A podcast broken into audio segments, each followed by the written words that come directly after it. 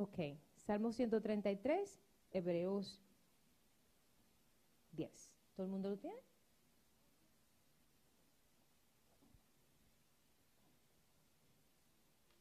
Arrepentidos y convertidos. Arrepentidos y convertidos. Santo. That's energy. That's a lot of energy. Dios me los bendiga, Visión de Águila. Un saludo a las personas que nos ven o nos escuchan por los social medias. Mm. Fíjense que el Espíritu de Dios me cambió todo el estudio que yo tenía para hoy. Cada vez que quiero dar un estudio que, ¿verdad? He preparado, el Espíritu Santo me lo cambia. Y hemos estado hablando de las controversias que existen dentro de la iglesia, así que no. ¿Sí? Si por favor me pueden habilitar los micrófonos para que las personas que quieran participar, muchísimas gracias. Están muy efectivos el día de hoy. I'm proud. Bien. Quiero que leamos, antes de entrar en el tema, el Salmo 133 y vamos a leer solamente versos 1 y 2.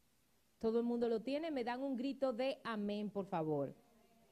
Amén. Muy bien. Dice, mirad cuán bueno y cuán delicioso es habitar los hermanos juntos en armonía.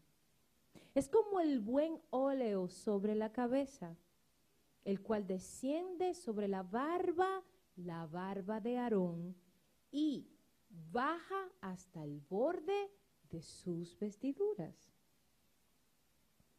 Pero lo más importante del Salmo en el, en el, estudio que vamos a dar hoy o en el mensaje que vamos a dar hoy es que los hermanos debemos habitar juntos en armonía, sí o sí. Y a eso voy, y quiero extenderle a ustedes, familia, por eso quiero los micrófonos, quiero extenderles una pregunta. Y eso va para la gente que nos escuchan por YouTube, que estamos live, y por lo, al Facebook, y no sé por cuántas cosas más que ponen. Quiero preguntarles a ustedes, los que están viendo, y ustedes mis hijos, los que están aquí, ¿usted cree que una persona puede ser llamada cristiano, discípulo de Jesucristo, sin congregarse en la iglesia mínimo una vez a la semana? Yo quiero, por favor, que me levanten la mano los que tengan algo que añadir o es bienvenido. ¿Ok? Levanten la mano para que Anthony le pase el micrófono. So, yo quisiera saber su opinión, mis hijos. Esto es algo personal. Esto es lo que usted opina. So, yo quiero saber qué ustedes opinan. ¿Se puede considerar una persona cristiana creyente de Jesucristo, discípula de Jesucristo, sin congregarse por lo menos una vez a la semana? Quiero oír su opinión para entonces hablar de lo que habla la palabra. Todo el mundo me mueve la cabeza. Aquí, esto es como los sign language, como la lenguaje de señas. Todo el mundo. Ok. ¿Alguien quiere el micrófono? Nadie quiere el micrófono. Uh, por favor, pásenle a Consuelo. I'm a little bit confused on that, but what I think is um, maybe, yeah, because like you, I don't, uh, oh, how do I say it? Just say it. Um, I think that you can be in your home and you can, you know, praise God and serve God and you know, live for him and still be called and, you know, used by him in mm-hmm. a way. I think that is good to have, you know, a place of worship and stuff like that. But, you know, I'm kind of like, uh, you have no, oh, you don't, you're sure, you don't, you're not sure. Yeah, but I was thinking one thing and, you know, I don't know, just. Don't know okay, it's your opinion. Acuérdense, di, Consuelo dice, para los que no hablan inglés, que ella piensa que sí, que una persona puede orar y adorar en su casa sin sin tener un lugar de adoración, aunque ella dice que también el lugar de adoración, o sea, la iglesia es importante. So ella no está segura de su respuesta porque ella acaba de convertirse hace poquito, ¿verdad? Les, ¿qué tú dices? Yo digo que sí, una persona, bueno, por ley espiritual, una, un creyente se tiene que congregar, aunque sea una vez a la semana. Um, es importante, como dice ese salmo, que nosotros habitemos con personas que tienen las mismas las creencias que uno, que viven, que están viviendo en santificación, que estén también peleando. si usted necesita alguna ayuda, tú puedes buscar a un hermano que te ayude, un hermano en Cristo, obviamente, que tú sepas que está en orden. Y también necesitamos nuestros uh, líderes espirituales que nos guíen, porque hay cosas que nosotros no nos entendamos. Y solamente por nuestro pastor, si es una persona de Dios, una mujer o un hombre de Dios, recibimos esa ayuda. Y si nosotros estamos en casa, no, yes, we give our hearts, damos nuestros corazones, pero necesitamos esa ayuda y habitar con personas que tengan esa misma, ese mismo amor y por Jesús y esa misma necesidad. ¿Alguien más? Eso me gusta, esa es mi pastora de jóvenes. ¿Alguien más? Apágalo, Leslie, para que Anthony pueda rodar el de... Don Julio. Sí, yo creo que sí, porque el ejemplo era mi abuela. Mi abuela no visitaba ninguna iglesia excepto cuando ella entendía que visitarla. Pero siempre al levantarse y al acotarse, nos obligaba a nosotros siempre a leer un párrafo de la Biblia y a orar. Siempre. Cristiana como esa doña yo no la he conocido. Una señora consagrada totalmente a Dios y siempre leía la Biblia permanentemente. Y esporádicamente cuando ella quería, entonces iba a la iglesia. Yo creo que sí. ¿Usted cree que, sí? ¿Quién más? Gracias. ¿Alguien quiere decir algo más? Doña Rosa, mi bella y preciosa, linda Doña Rosa. Sí, yo diría algo, que a veces nosotros decimos amar a Dios y vivir a Dios son cosas muy diferentes. Amen to that. Por la cual, de cuando uno está congregado, uno está viviendo a Dios. Todo amamos a Dios, pero no es lo mismo vivirlo dentro de un templo. Muchas gracias. Amen to that. ¿Alguien quiere decir algo? Todos ustedes saben que yo amo los comentarios y las opiniones que ustedes tienen. ¿Alguien más? Dime, buen mozo. Albert, go ahead. No, you need to tell me what you're going to say. Bueno, yo creo que sí. Bueno. La razón la cual yo creo que sí es porque muchos... I'm sorry. So, muchos estamos en la iglesia, adoramos a Dios en la iglesia, pero no estamos bien en nuestra casa. La cual muchos están en su casa y están mucho mejor en su casa que cuando están en la iglesia. Y la cual ellos se mantienen siempre adorando a Dios en su casa, siempre en comunicación en su casa eso no significa que porque no venga a la iglesia no quiere decir que no sea cristiano. Esa es tu opinión. ¿Alguien más quiere decir algo? Que alguien puso una respuesta on, ok, por uno de los social media, léelo, a Denise, please. Este mensaje de um, Santos el, el legendario. ¿El legendario? Sí. Santo legendario, Dios te bendiga.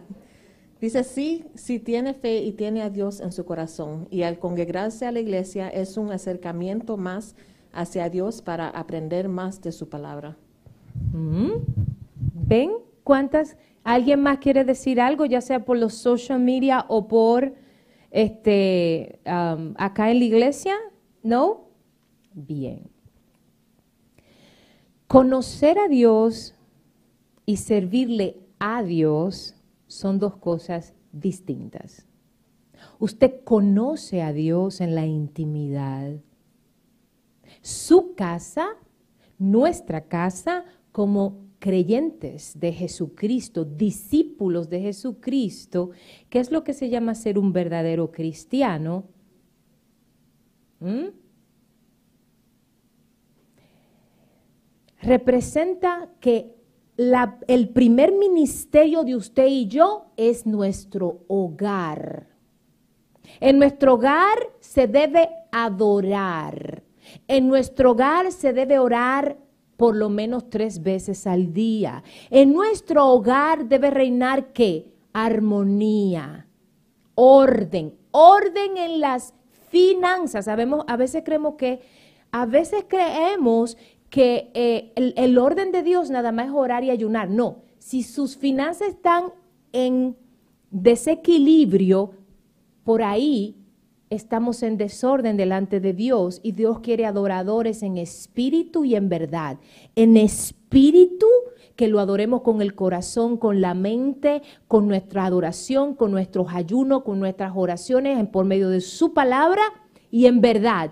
Que todo lo que hagamos, que todo lo que pensamos, que lo que digamos, cómo nos movemos con los demás, esté en el orden de su palabra. Muchas personas se decepcionan de las congregaciones donde van. ¿Por qué? No sienten amor. El amor no se finge. El amor no se puede imitar ni se puede copiar.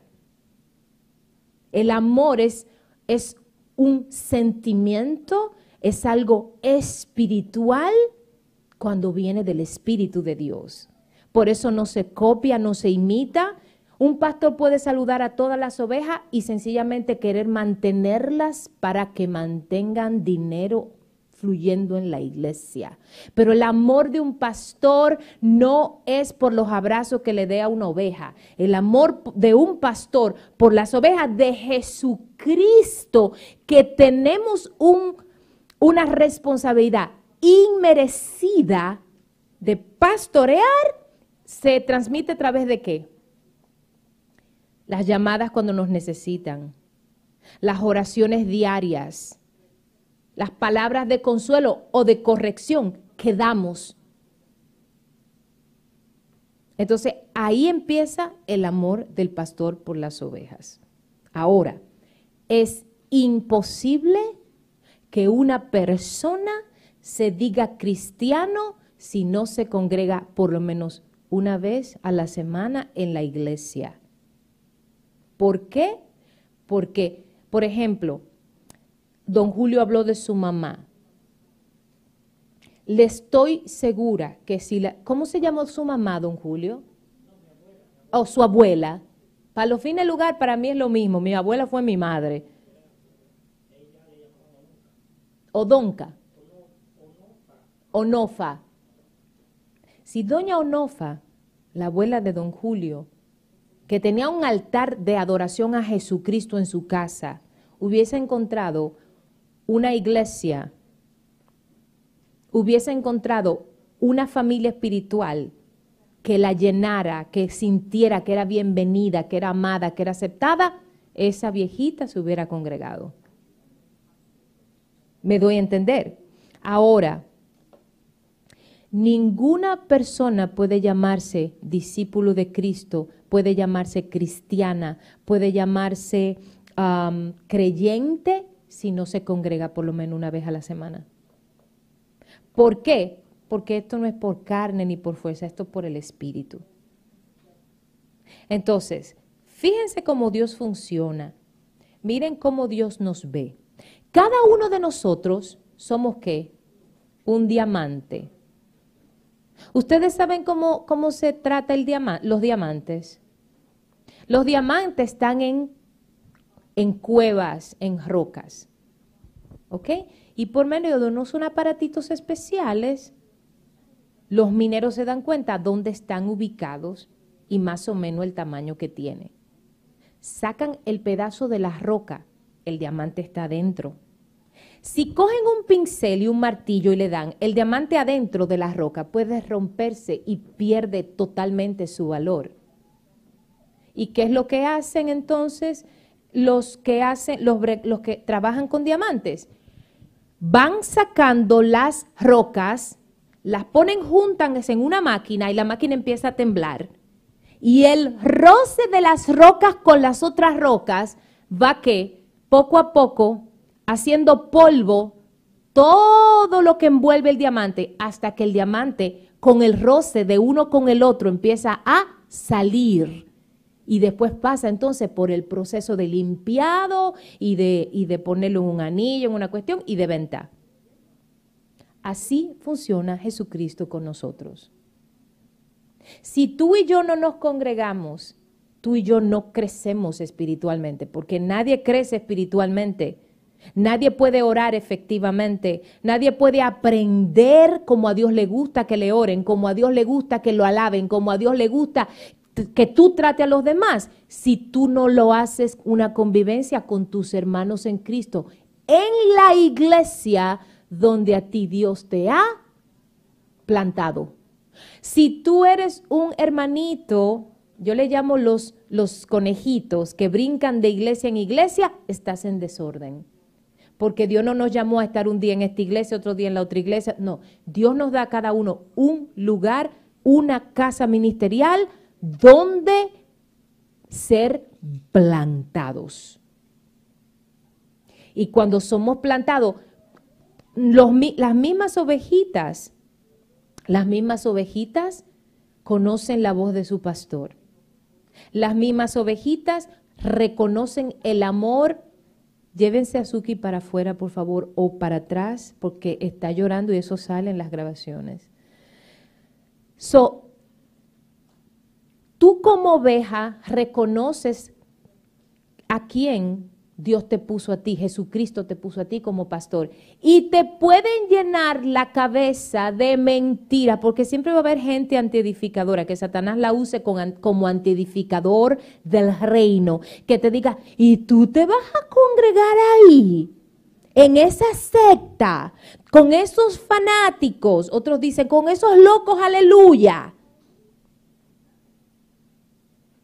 Mira, te pueden atrasar un año, dos, diez, pero va a llegar un momento en que Dios va a permitir que las cosas te, te pongan tan duras que tú tengas que ir al lugar que yo, que Dios, que Jesucristo ya escogió para, para hacerte a ti una verdadera creyente, un verdadero creyente. Entonces tú dices, Dios mío, ¿cuánto tiempo perdí para nada? ¿Cuánto tiempo perdí para nada? Ningún creyente que no tenga amor por su hermano en Cristo puede considerarse cristiano.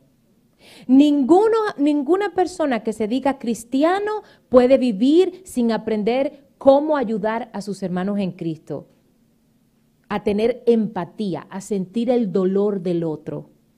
Ninguna persona que se llame cristiana puede vivir sin la unidad que representa la familia de Dios, porque todo el que recibe a Jesús como Señor, Salvador, Rey y Redentor, se vuelve a ser parte de la familia de, en la fe, la familia del Padre. Nos volvemos sus hijos en el Cristo de la gloria. Nos llenamos de su espíritu, que es la promesa de Dios para nosotros. Entonces es imposible que una persona que no se congregue se pueda considerar cristiano. No madura, no avanza. Porque en, el, en la relación que tú y yo tenemos, tú y yo juntos todo, es que aprendemos a madurar. Empezamos a dejar el enojo, a discernir. Y te empezamos a ver como Dios te ve, con amor, con paciencia, sabiendo que por más que tú hagas, Dios te ha llamado, Dios te escogió. Tú estás aquí porque tienes un propósito divino. Ah, ¿Me doy a entender, familia? Nosotros no podemos tener comunión del Espíritu Santo, comunión por el Espíritu de Dios con nuestros hermanos y comunión con el Espíritu Santo si no nos congregamos. Y aquí nos vamos a Hebreos 10, Hebreos 10, 24 y 25. Hebreos 10, 24 y 25. Y dice la palabra, mantengamos firme, sin fluctuar la profesión de nuestra esperanza, porque fiel es el que prometió. Y considerémonos unos a otros para estimularnos el amor y al amor y a las buenas obras, no dejando de congregarnos como algunos tienen por costumbre, sino exhortándonos y tanto más cuanto veis que aquel día se acerca. Mis hijos amados, ovejas, hijos ministeriales, ovejas de Cristo bajo mi pastorado. Jesús está pronto en venir. Jesús está pronto, pronto, pronto en venir. Si nos dejamos de congregar, ¿cuál es el propósito de ser un creyente? Hay muchas personas que dicen, ay, es que no hay amor. Esa es la excusa más grande que dice la gente. Ahí no hay amor. Un cristiano no puede utilizar la falta de amor en una iglesia para no ir a congregarse. ¿Por qué? Porque el amor no comienza en el otro, el amor comienza contigo mismo. Desde tu interior, en tu casa, con tus hijos. El otro día alguien me dijo, bueno, si a mí mi hija me sale embarazada, yo la voto. Le dije, ¿dónde está el amor de Jehová en tu vida? Tu hija te sale embarazada, Obviamente tú no le vas a apoyar el pecado, tú te vas a sentar con ella. Tú le vas a decir, bueno, Mininuski, linda, preciosa, Dios te me cuide, mi hija. Saliste embarazada, mi hija, esta es tu casa. Ahora, vamos a poner esto claro. Tú vas a trabajar para mantener ese bebé. Tú vas a ser una madre responsable delante de Dios y delante de mí por ese bebé, porque ese bebé que tú tienes en la barriga no pidió nacer y no tiene la culpa de lo que tú hiciste. Pero si usted salió embarazada, usted no puede tirar. Yo tengo dos hijas, mis dos hijas, Naomi Chequina. Y si a mí Naomi, que tiene 25 años, me dice, mami, estoy embarazada, le digo, bueno, hija mía de mi alma, tenemos que ah, bregar con eso. Eso fue como otra, otra de mis ovejas aquí. Más se me fue el hijo de la casa. ¿Qué hago? Mi hija comienza a dar rodilla por tu hijo. Llóraselo a Dios, páctaselo a Dios. Llórale, grítale, gímele. Y si te busca, con amor vas a hablarle, con amor le vas a recibir, con amor, porque si tú te pones así que tú, que te fuiste, que tú lo que vas a hacer es alejar a tu hijo de ti. Tú eres clara, no te apoyo que tú estés haciendo cosas fuera de orden, fumando por ahí, con, con muchacha una hoy y otra mañana. Yo eso no te lo apoyo. Delante de Dios no estoy de acuerdo y yo no voy a ser partícipe de eso. Pero cerrarle a tu hija, a tu hijo, las puertas de tu casa está fuera del orden de Dios. ¿Todo el mundo entendió? Me doy a entender. Lo mismo es aquí adentro. Ay, que me pisaron el callo y que yo me voy porque ahí no hay amor. El amor empieza por ti en tu corazón, un trato tuyo con el Espíritu Santo. El amor de una persona empieza desde el interior de uno mismo. El amor comienza, y ese no es el amor de Doña Rosa con Don Julio. Papi, te extraño, ven pronto a casa, Annie que claro, yo jamás me voy a imaginar a Doña Rosa diciendo una cosa semejante. Pongamos a Leslie. Leslie sí. Honey, te extraña, honey. No, eso no. Ese amor no es. El amor de tú ver una persona entrar por la puerta de tu congregación, ya tú seas pastor, diácono o una oveja, y saber que esa mujer te quitó a tu esposo, saber que esa mujer habló de ti todo lo que dijo, saber que esa mujer ha desacreditado tu ministerio, saber que esa mujer o ese hombre te han menospreciado y tú recibirlos como Dios lo ama. Con honestidad. Porque no es un amor fingido, Es un amor del alma, del espíritu, ágape. El amor de Dios es ágape. ¿Todo el mundo me doy a entender con esto? Ahora, ahora, la perfección, la madurez de un creyente no se logra sin el roce de uno con el otro. Es imposible. En la iglesia no hay llaneros solitarios. En la iglesia no hay gente orquesta. No, no, no, no. Una iglesia madura en el Señor. Yo no estoy hablando de una iglesia perfecta. Estoy hablando de una iglesia madura en Dios, que vive bajo lo que manda este libro llamado la Biblia. La iglesia que hace te ayuda, te enseña, te forma en las escrituras, te corrige cuando estás fuera del orden de Dios.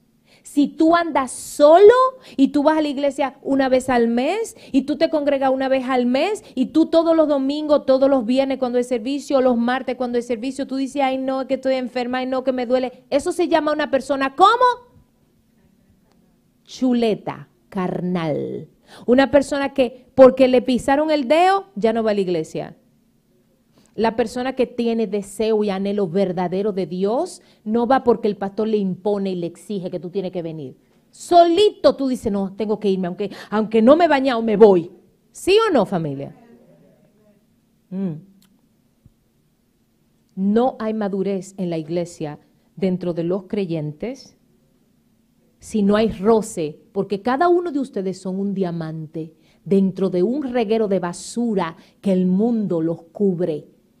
Y de la única forma que esa basura de la cual de la que traemos, que traemos del mundo, es arrancada, no es con el pastor dándote con la Biblia, arrepiéntete, hijo del diablo, que tú vas para el infierno. No, esa no es la manera.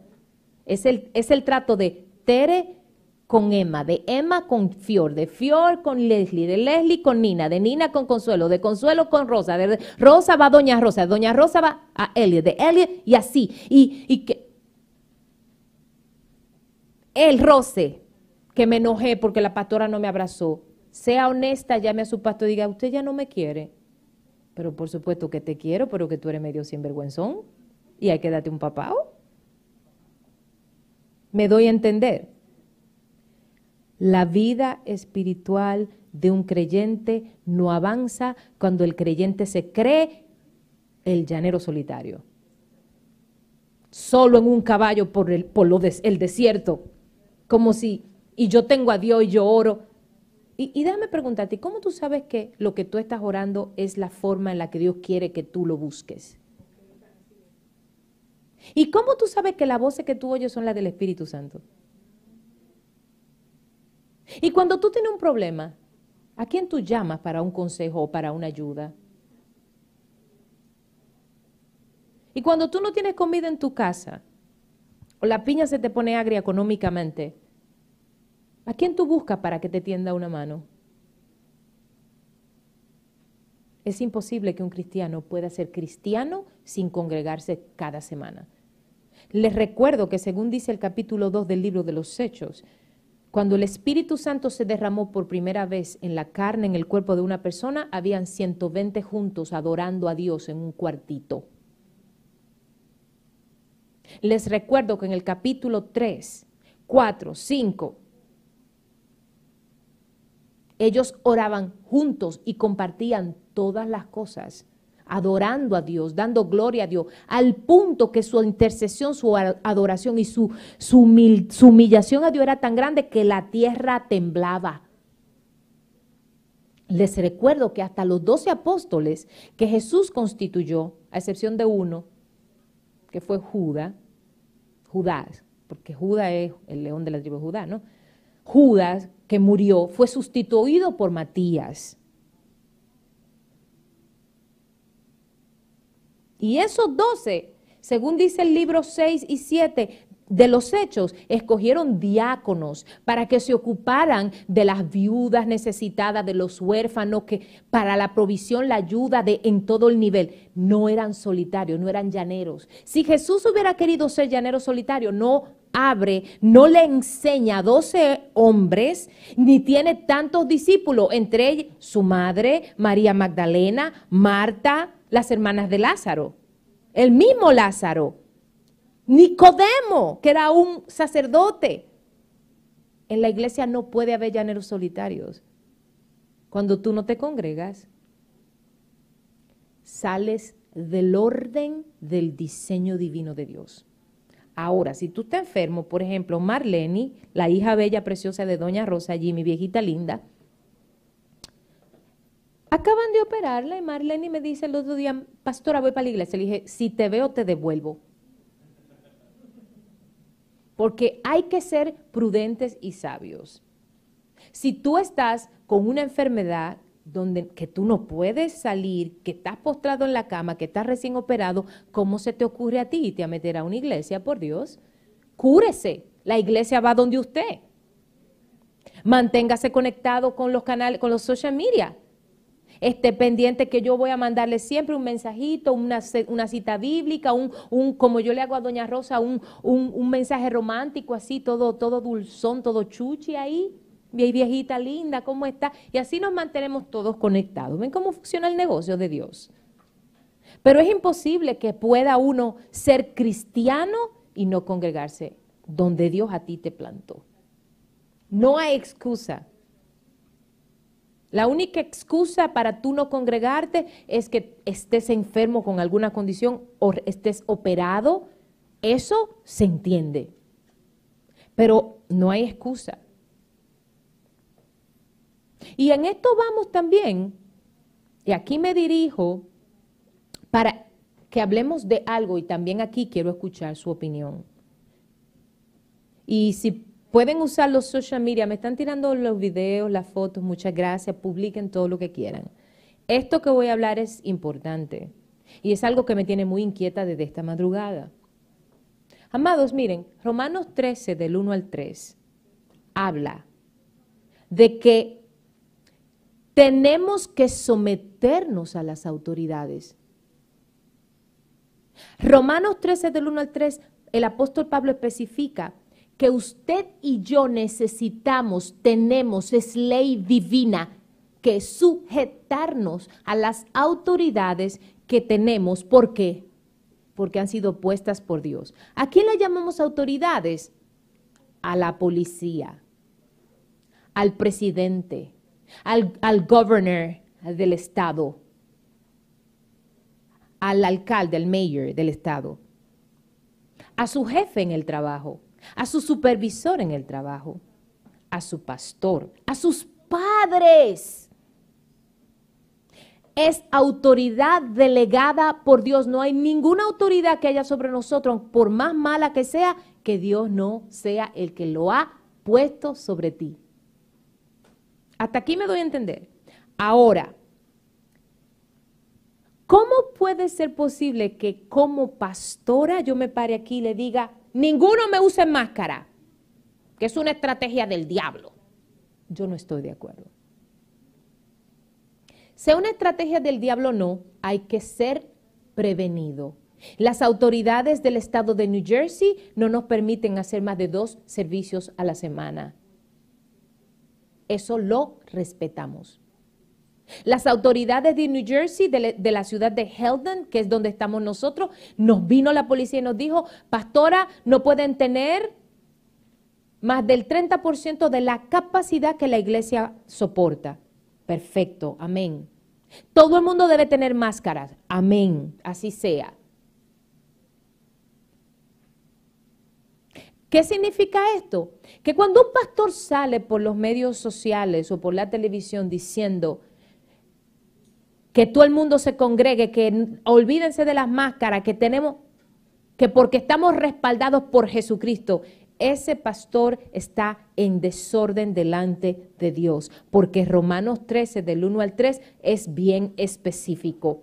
Hay que someterse, hay que sujetarse a las autoridades. Ahora, Ahora hay pastores que no tienen ni un solo servicio a la semana, todo es por Facebook.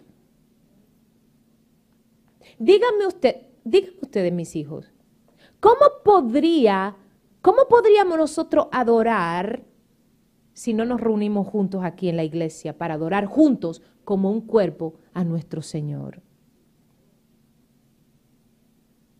Por más social media y más Facebook que haya, aunque sea un servicio a la semana, como prevención debemos tener para juntos adorar a nuestro Rey. Y si usamos máscara, y si hay distancias entre uno y otro, y respetamos la ley de los hombres y nos sujetamos a las autoridades que Dios ha puesto sobre nosotros en el estado de New Jersey. Entonces existen ahora mismo dos tendencias de pastores. Los pastores que no hagamos lo que nos dé la gana y los pastores que hay que protegerse y se han vuelto qué? Vagos espirituales.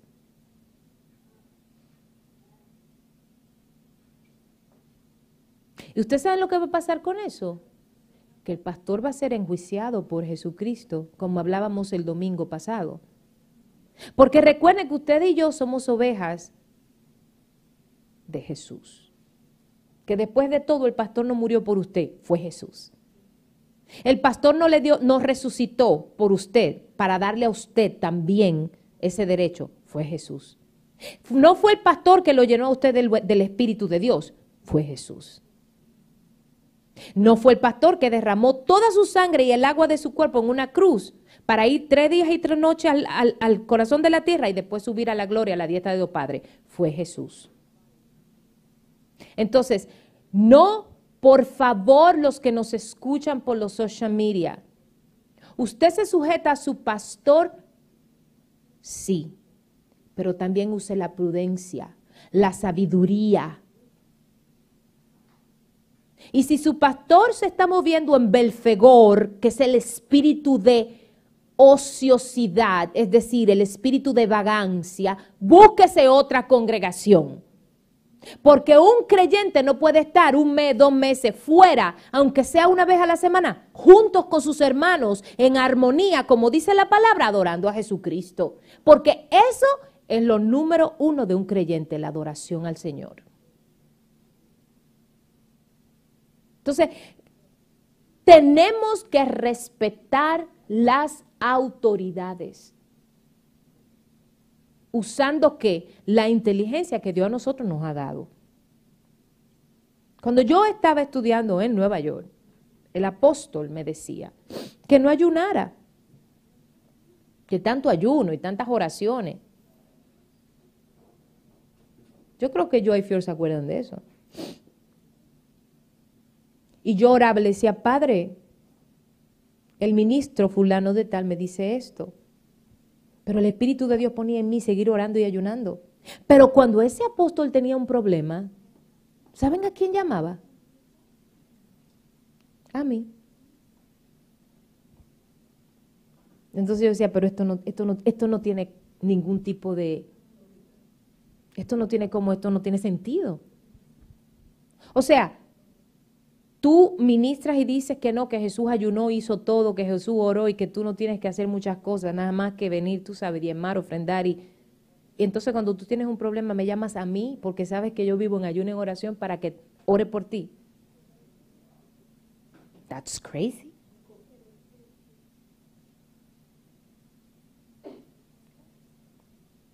Fíjense, según la Biblia existen cuatro niveles de autoridad según la palabra. Y con esto acabo, hoy estoy corto, hoy estoy cortita. Me dio una pena que se fueron los nenes de, Doña Rosa. Deberían darme esos muchachos, no hacen nada con ellos, caramba. Existe Jesucristo, nuestra cabeza.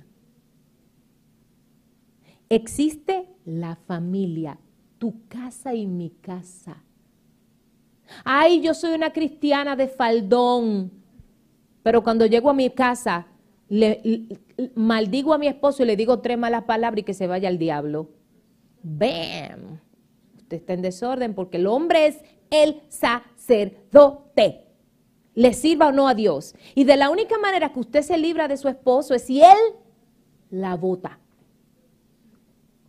O sea, para una mujer cristiana, justificar un divorcio delante de Jesucristo es el hombre que la tiene dejar.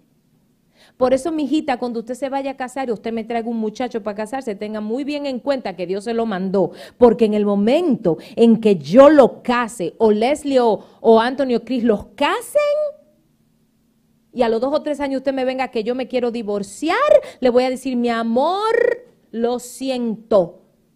Usted lo escogió, ahora chúpeselo. En buen dominicano.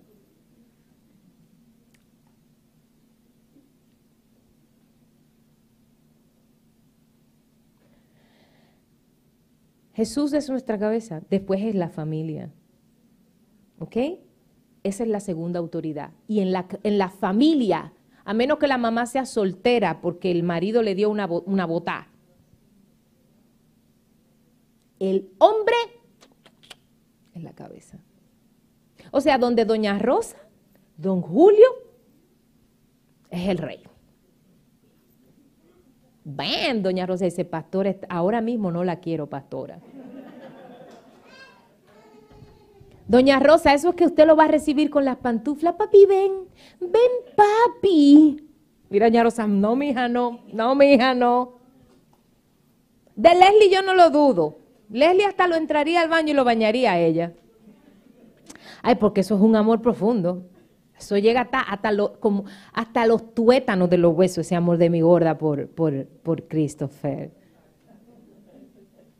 Is the truth, I know it is. Denise y David, bueno, es un cuento chino. Porque yo no podría jamás imaginarme, es más, David le da la pantufla a Denise cuando ella llega del trabajo. Pero el hombre es la cabeza de la casa. Usted quiere algo de su esposo, no se mueva jezabélicamente. Y no se mueva como Dalila, Usted no necesita seducción para pedirle a su esposo algo. Lo que necesita es la gracia del Espíritu de Dios sobre usted. Usted no necesita decirle, papi, please don't do that. Usted le dice, Julio, sentémonos a conversar. Mira, mi hijo, aquí hay necesidades en la casa esta muchacha necesita esto, tú crees que tú puedes, o sea, ¿cómo lo hacemos? Con sabiduría. Ahora, a la hora de la intimidad del lecho, usted tiene que bailarle hasta con el tubo a su esposo.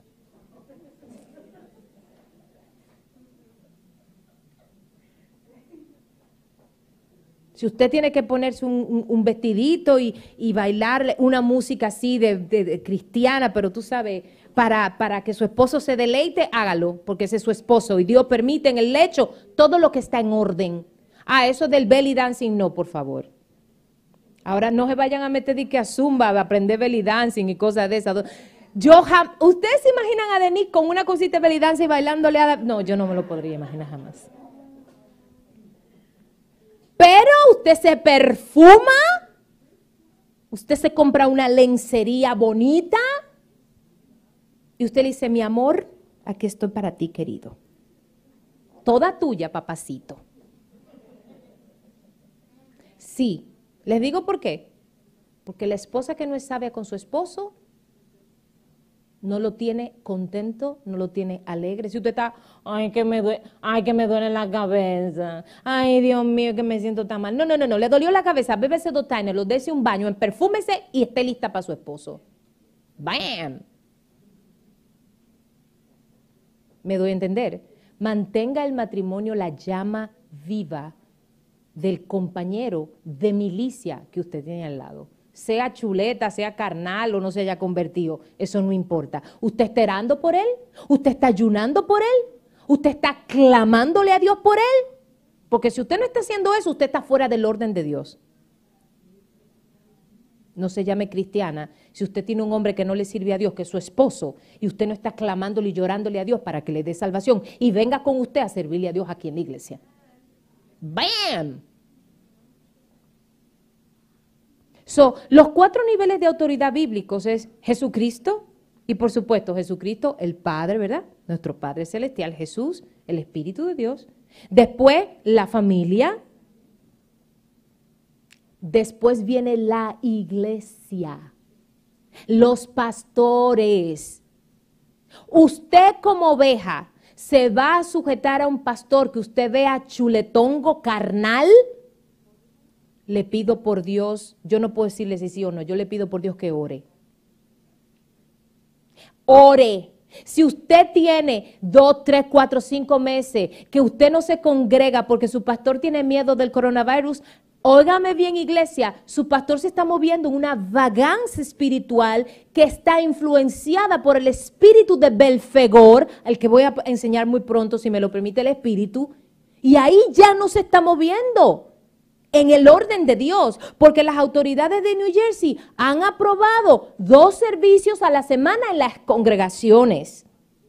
Siempre que, sigan las pautas que pide la ciudad para cubrirnos y guardarnos del virus, lo que sea, sea del diablo, sea de los chinos, sea de quien sea. Si usted está muriéndose en su vida espiritual porque su pastor no le está dando seguimiento, por favor, ore para que Dios lo lleve a un lugar donde lo adoren, donde de verdad lo adoren, donde de verdad haya un pastor de Jesucristo. Estoy muy dura hoy. Y después que está Jesús, la familia, la iglesia, está qué? El gobierno político, económico, el presidente. Yo no estoy a favor de Donald Trump. Todo el mundo lo sabe. Pero honestamente, en este momento ya uno no sabe por quién uno va a votar. Porque unos son buenos en una cosa y malos en una, y el otro es malo en una cosa y bueno en otra. Como, como ciudadana norteamericana, yo no tengo la más remota idea de qué es lo que vamos a hacer, pero será votar por este, el cantante este negrito, ¿cómo se llama él? Kanye West. ¿Será? Porque él no va a ganar. Digo, yo no sé. Sí, porque tenemos que votar obligatoriamente. Es una ley del hombre que hay que votar, los que somos ciudadanos americanos. Entonces, ya será. Ahora, aunque yo no esté de acuerdo, hay que orar por ese hombre. Hay que pedirle a Dios que le ilumine, que le mande siervos verdaderos de Jesucristo a la Casa Blanca. Y le voy a hacer un cuentito y con esto me voy a despedir. Cuando uno es ministro, por más anonimato que uno tenga, como yo, que he tratado de ser anónima lo más que he podido. Anonimato quiere decir que no, no me gusta estar, um, no me gusta estar figureando en todas las iglesias, en todas las congregaciones y visitando y allí en una actividad y una campaña. No, no, no. Lo mío es esta casa. Yo tengo demasiado ya con esta casa para también quererme estar mostrando en todas las iglesias. Uno tiene que tener cuidado. Y yo, a mí me gusta pastores que piensen como yo pienso. ¿Y qué, cuál es mi pensar? Palabra, ayuno, oración, Padre, Jesucristo y Espíritu Santo. Ahí está todo mi pensamiento. Un pastor que yo le diga, pastor, necesito respaldo en ayuno, me diga, amén, ¿cuándo empezamos? Eso es lo que yo ando buscando en mis hermanos pastores, que es muy raro, solo Pastor Fausto y Pastora Ellen yo he encontrado así. Y mi viejito, Reverendo Efraín Rivera. Ahora, cuando un presidente tiene hombres de Dios, ¿qué va a suceder? Que ese hombre de Dios va a ser usado por el Espíritu de Dios para darle a nuestro presidente, a nuestros governors, al alcalde, a, a, toda la gente que tiene en posición de gobierno, buenos consejos, ¿sí o no? Ahora, hace poco salió uno de los 70 pastores que rodea a Donald Trump salió con un escándalo de que la esposa le era infiel. Yo no les voy a decir el nombre del ministro porque ustedes saben que yo jamás voy a usar este santuario para desacreditar ministros con nombre y apellido, ni ministerios tampoco. Yo le digo el pecado para que estemos ¿qué? apercibidos. La iglesia que no conoce la estrategia del diablo anda ciega porque no sabe contra qué ni contra quién pelea. Entonces, uno de esos pastores, de esos 70 pastores, de los cuales solamente tres son hispanos, salió con un, un revolú que la esposa le fue infiel. Entonces él dio otro, otro él hizo una rueda de prensa y dijo, sí, mi esposa me fue infiel, yo lo sé, ella me confesó, yo la perdoné y todo está bien. Yo le di otra oportunidad. Pero ¿qué pasó? Que a los pocos días salió el, el, incauto, el sujeto con el cual la esposa de ese pastor estaba siendo infiel. Y él salió y dijo, un minuto las cosas no son así. La señora no era infiel porque estaba enamorada de mí. El pastor me pagaba a mí para que yo me acostara con su esposa mientras él nos veía.